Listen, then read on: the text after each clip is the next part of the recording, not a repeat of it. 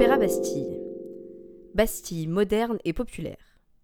Le bicentenaire de la Révolution nous offre en 1989 la seconde salle de l'Opéra de Paris, plus moderne et plus grande que celle de l'Opéra Garnier.